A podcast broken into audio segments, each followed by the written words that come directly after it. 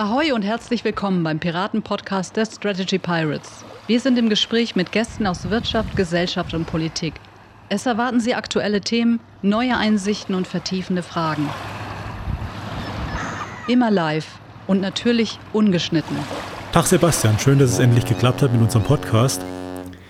Das letzte Mal, als wir uns getroffen hatten, war auch via Skype.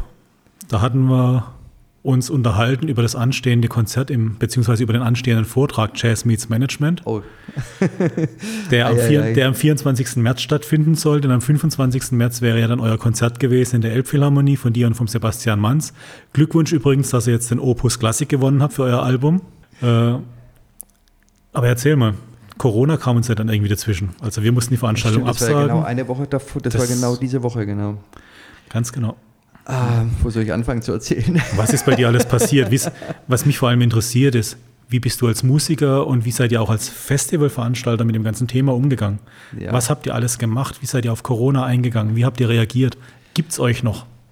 Genau, ich meine, als Musiker, ähm, genau, habe hab ich natürlich nur reagiert. Also es wurde ja von heute auf morgen alles abgesagt.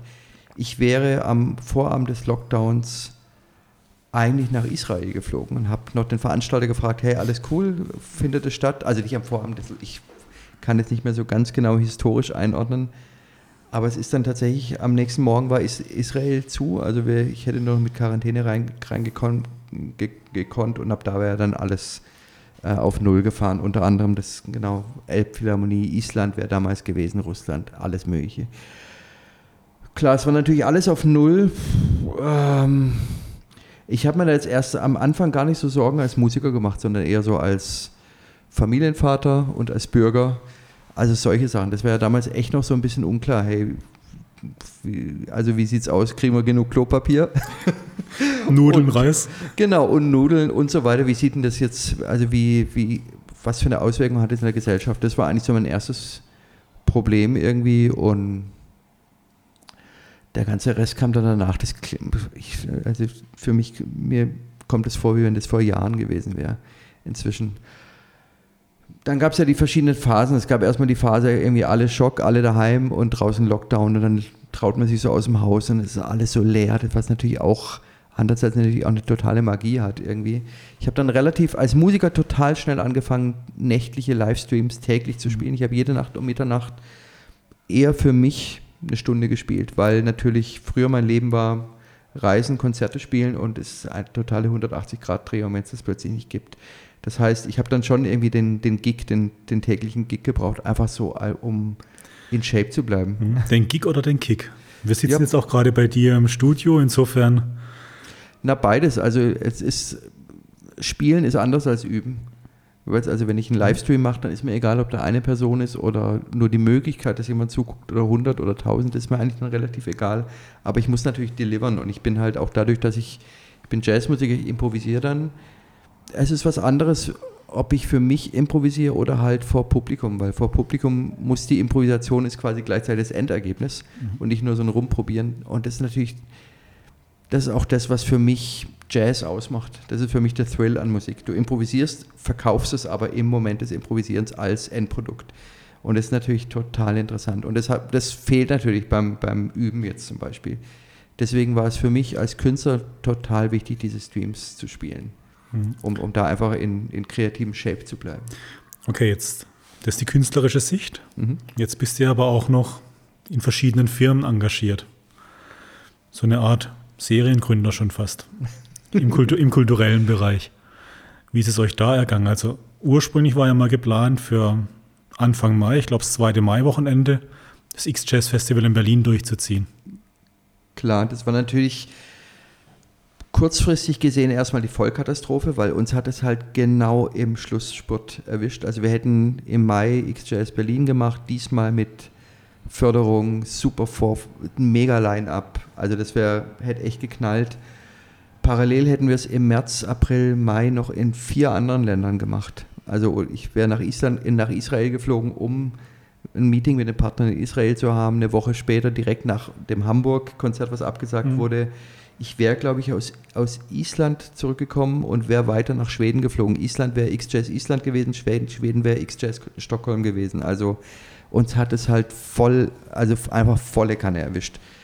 Was aber im Nachhinein, klar, am Anfang konnten wir einfach nur reagieren, das Ding halt absagen. Es war natürlich sehr kritisch, für, gerade für Berlin, weil wir haben in dem Moment abgesagt, als wir noch nicht verdonnert waren abzusagen. Also der Berliner Senat hat natürlich die eigenen Sachen abgesagt, aber natürlich noch keine Verordnung rausgegeben für andere Sachen, um da halt auch so ein bisschen aus der Regresssituation raus zu sein. Das war uns schon klar und wir haben das auf volles eigenes Risiko abgesagt. Erstmal im Endeffekt jetzt so mit so ein paar Monaten Rückblick muss ich sagen, hat es uns extrem gut getan, weil wir erstens mal aufräumen konnten, endlich mal richtig, was mega notwendig war, weil wir viel zu erfolgreich und viel zu schnell und zu groß gestartet sind und halt administrativ überhaupt nicht hinterhergekommen sind. Das heißt, da gab es echt massiv Altlasten aufzuräumen und jetzt hatten wir endlich mal Zeit, das zu machen. Und natürlich gleichzeitig Neustrukturierung. Da gab es eh schon einige Sachen so ein bisschen in der Pipeline, die jetzt natürlich alle durch Corona, da gab es dann natürlich auch einen gewissen Handlungsdruck, was halt im Endeffekt total interessant ist. Ich habe mitgekriegt, du hast ja für dich selbst relativ schnell Online-Konzerte für dich entdeckt. Ihr habt aber auch auf der XJazz-Seite dann irgendwann gesagt, okay, lass uns doch mal schauen, wie wir das ganze Geschäftsmodell digitalisiert bekommen. Klar, das ist natürlich noch bei weitem nicht ausgereizt. Wir haben natürlich mal so als Schnellschuss gesagt, okay, lass uns mal auch mal, auch mal streamen. Einfach so mal als so, um, man muss ja auch erstmal ein Gefühl dafür kriegen. Also ist ja jetzt einfach ein Konzert zu filmen und online zu stellen, ist, macht ehrlich gesagt gar keinen Sinn, weil Internet ist, das Internet ist voll von tollen Konzerten warum sollen die Leute sich jetzt vor den Computer glotzen und äh, hocken und ein Konzert anklotzen und dann noch etwas dafür bezahlen? Also der, der große Challenge bei uns ist ja, also für mich war früher Stream, YouTube, das war für mich die Werbeplattform, um die Live-Konzerte zu, ähm, zu promoten. Und jetzt müssen wir quasi die Werbeplattform monetarisieren. Das ist natürlich ein, ein krasser Challenge. Das heißt, es geht mit traditionellem Rangehen jetzt erstmal nicht. Das heißt, man muss Formate entwickeln, die überhaupt mal also die so interessant sind, dass die Leute ein Interesse haben, dafür auch mal irgendwann mal Geld zu bezahlen. Und dafür muss man erstmal ein Gefühl kriegen. Und mhm. Mein, mein Ansatz war schon immer, ich kriege vor allem dann, ich kriege vor allem durchs Machen ein Gefühl. Ich mache mal was, ich mache direkt einen Dummy und beim Dummy lerne ich eigentlich alles. Also ich meine, wir haben bei dieser Online-XJS-Aktion, die total überstürzt war, halt einfach mal alle 100 Fehler innerhalb von drei Tagen gemacht und mhm. wissen halt danach einfach deutlich mehr. Was meinst du mit total überstürzt?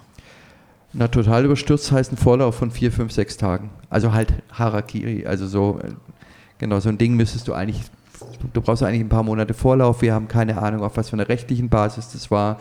Wir kannten uns mit der Technik nicht aus. Also um jetzt mal das Harakiri anekdotisch zu, zuzuspitzen, die Software, mit der wir das alles gemacht haben. Ich meine, da fängt es ja an. Es gibt ganz, also technologisch muss man sich neu aufstellen.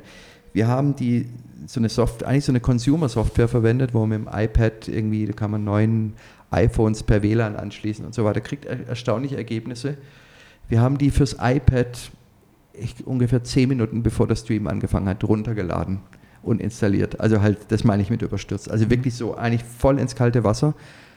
Aber dabei lernt man natürlich alles. Also dann haben wir halt einen Tag gestreamt und danach wussten wir sofort, was kann die Software, was kann die Software nicht was für ein Team brauchen wir, welche Leute sind auf Zack, mit, mit welchen Leuten kann man arbeiten, wer ist flexibel genug.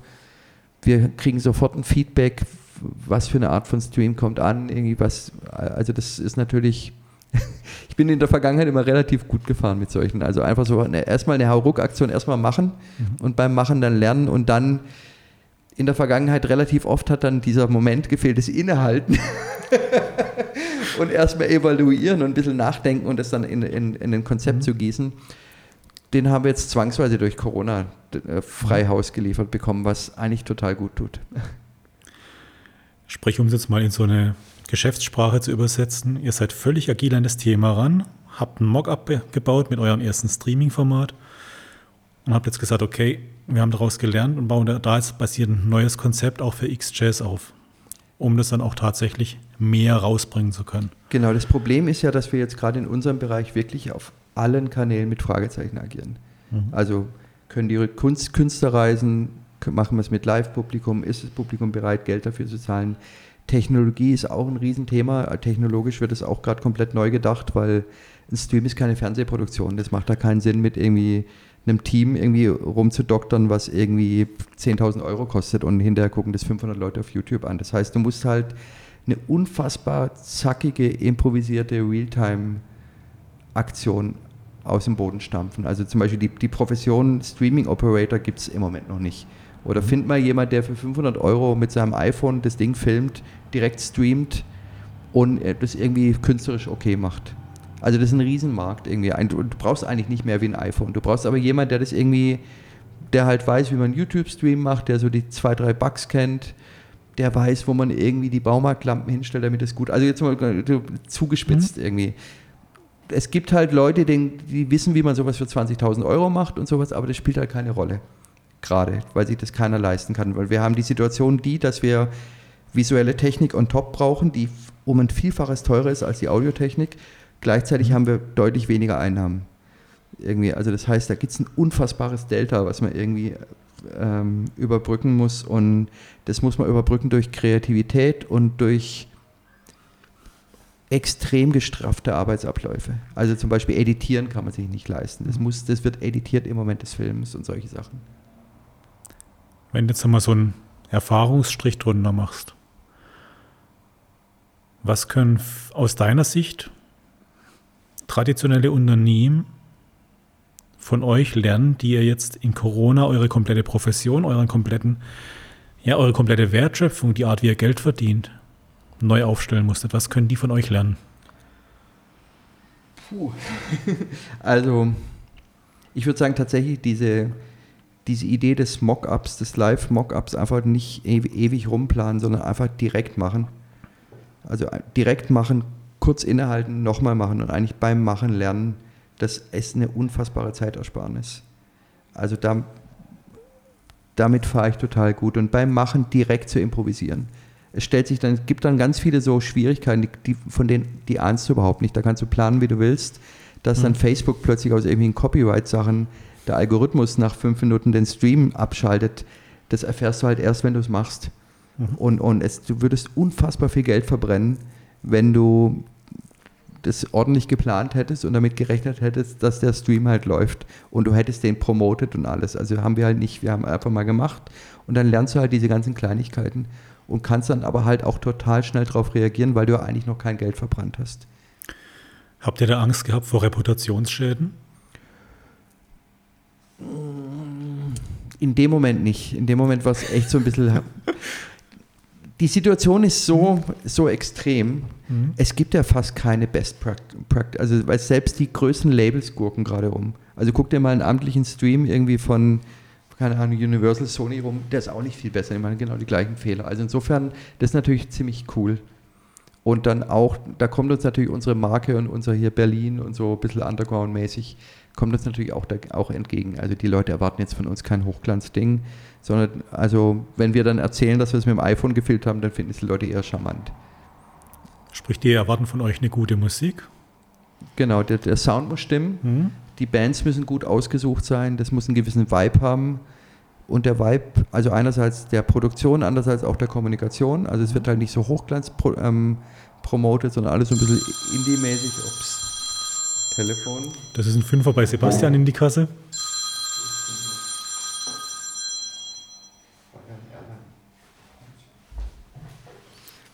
kriege ich irgendwie. Genau, die Leute erwarten jetzt bei XJazz auch keine so eine ähm, mega Hochglanzproduktion. Das heißt, wir können da schon auch so ein bisschen. Wir, wir kokettieren auch damit, dass die Sachen nicht ganz so perfekt sind. Mhm. Jetzt bist du ja parallel auch noch Festivaldirektor in Saarbrücken bei einem großen Festival. Was konnte er da aus den Sachen lernen? Da ist, boah, das ist echt eine total krasse Herausforderung. Das Festival ist Anfang Oktober. Und es gibt halt unglaublich wenig Erfahrung. Also das ist halt normalerweise, wenn ich Fragen habe, dann gibt's so, habe ich so meine Mentoren im Business, die ich anrufe und wo ich mal einen Tipp kriegen kann. Ähm, also da, da arbeiten wir tatsächlich maximal agil. Also das ist tatsächlich so ein System, wir arbeiten mit so einem ganz krassen Ampelsystem, mhm. wo wir halt wirklich, wie soll man sagen, wir fangen mit so einem kleinsten gemeinsamen Nenner an und arbeiten. Und sobald wir irgendwas haben, was wir bestätigen können, bestätigen wir es.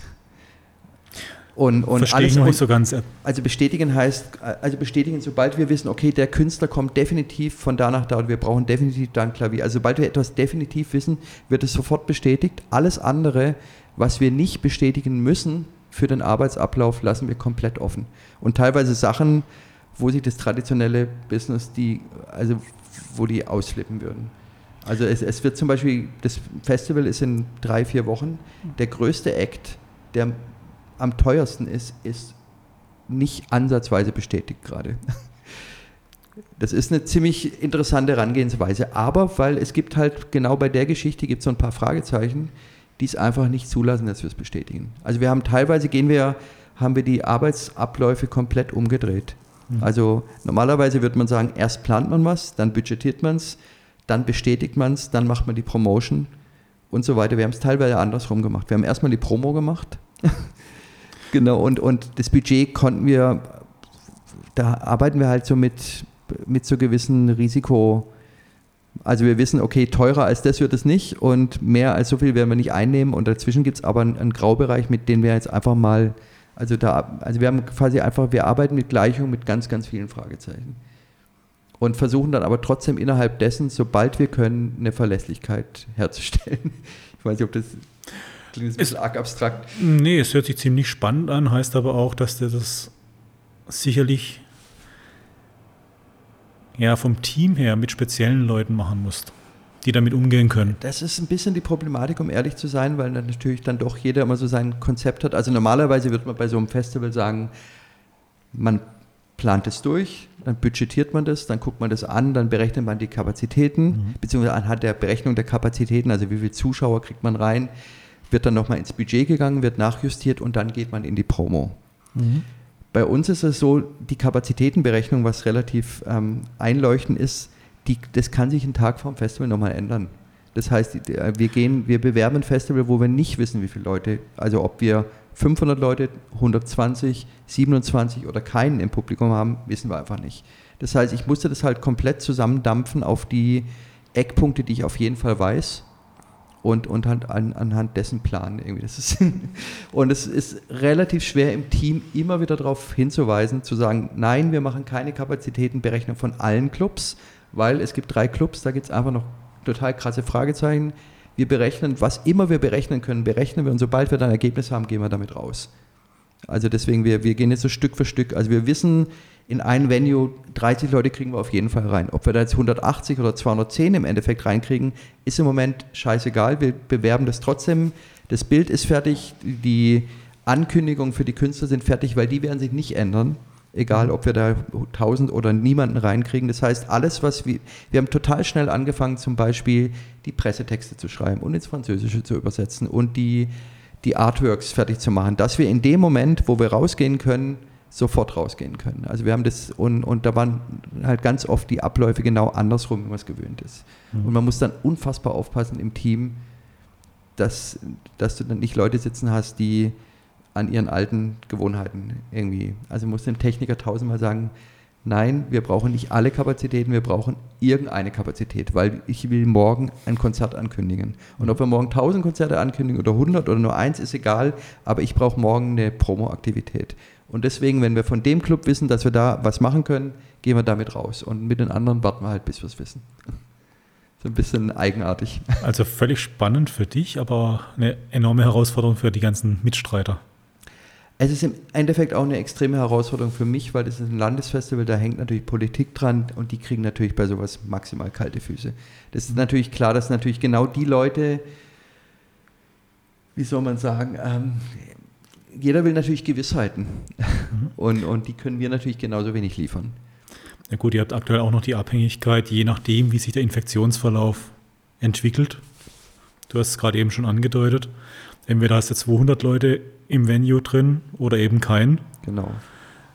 Parallel hast du das Thema, manche Sachen wollt ihr streamen, hatte ich verstanden gehabt. Ja, inzwischen alles. Also Mhm. ich, ich musste quasi ein Setup basteln, was in allen, also was halt quasi super kurzfristig skalierbar ist. Also es, das, das Setup muss quasi hinhauen, wenn es einen Lockdown gibt und eventuell der Künstler nicht mal kommt, sondern einfach nur einen digitalen Stream aus seinem Wohnzimmer schickt. Dann muss ich, also das heißt, in dem Fall muss ich klären, hey, wie sieht es rechtemäßig aus? auf was für ein Format machen wir das, monetarisieren wir das oder nicht. Mhm. Das muss aber auch hinhauen, wenn plötzlich goldener Oktober und ach, warum machen wir das nicht Open Air? Und ist ja eh alles super, ist ja eh alles easy. Du kannst jetzt dann plötzlich im Saarland, was weiß ich, gibt es plötzlich eine neue Regelung und du kannst irgendwie 800 Leute in den Park reinpacken. Und das müssen wir quasi alles parallel mitplanen, sodass quasi die Pipelines gelegt sind, dass wir das total kurzfristig, also kurzfristig heißt, innerhalb von ein, zwei Wochen nochmal komplett ändern können. Hört sich total spannend an. Lass uns da einfach demnächst mal ein Update machen, wenn du weißt, wie das ganze Festival gelaufen ist. Oh Gott. Ich danke dir fürs Gespräch. danke dir.